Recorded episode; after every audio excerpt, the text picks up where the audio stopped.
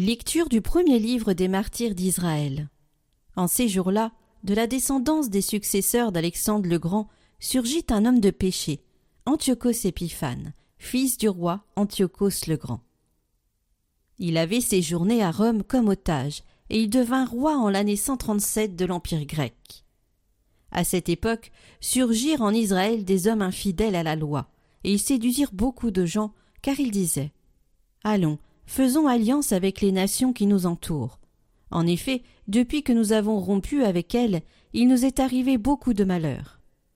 Ce langage parut judicieux, et quelques-uns dans le peuple s'empressèrent d'aller trouver le roi. Celui-ci leur permit d'adopter les usages des nations. Ils construisirent un gymnase à Jérusalem, selon la coutume des nations. Ils effacèrent les traces de leur circoncision, renièrent l'alliance sainte, s'associèrent aux gens des nations et se vendirent pour faire le mal. Le roi Antiochos prescrivit à tous les habitants de son royaume de ne faire désormais qu'un seul peuple et d'abandonner leurs coutumes particulières. Toutes les nations païennes se conformèrent à cet ordre. En Israël, beaucoup suivirent volontiers la religion du roi, offrirent des sacrifices aux idoles et profanèrent le sabbat. Le quinzième jour du neuvième mois, en l'année 145, Antiochos s'éleva sur l'autel des sacrifices, l'abomination de la désolation, et dans les villes de Juda autour de Jérusalem, ses partisans élevèrent des autels païens. Ils brûlèrent de l'encens aux portes des maisons et sur les places.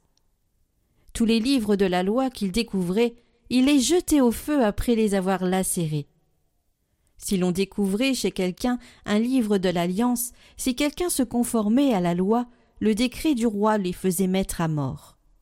Cependant, beaucoup en Israël résistèrent et eurent le courage de ne manger aucun aliment impur.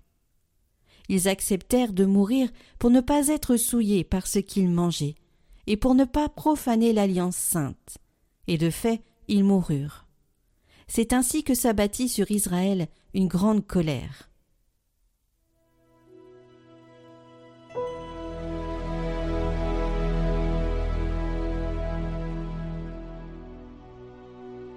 Que ton visage s'éclaire et nous serons sauvés. Berger d'Israël, écoute, toi qui conduis Joseph ton troupeau, resplendis au-dessus des kéroubim, devant Éphraïm, Benjamin, Manassé, réveille ta vaillance et viens nous sauver.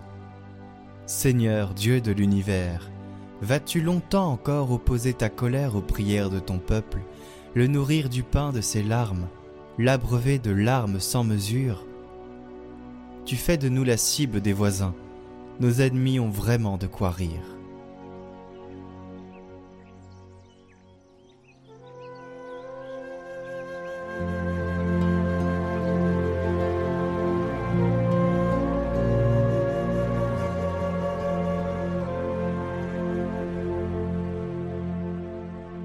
Évangile de Jésus-Christ selon saint Marc. En ce temps-là, Jésus revint à la maison où de nouveau la foule se rassembla, si bien qu'il n'était même pas possible de manger. Les gens de chez lui l'apprenant, vinrent pour se saisir de lui, car ils affirmaient Il a perdu la tête.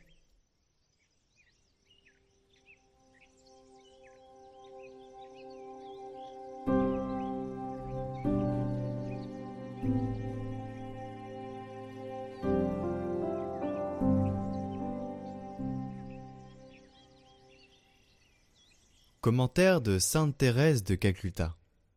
Jésus, un homme mangé. Quand Jésus est venu dans ce monde, il a aimé si fortement qu'il a donné sa vie pour lui. Il est venu pour satisfaire notre faim de Dieu. Et comment l'a-t-il fait? Il s'est changé lui-même en pain de vie. Il s'est fait petit, fragile, désarmé pour nous. Les miettes de pain sont si minuscules que même un bébé peut les mâcher. Même un agonisant peut les manger.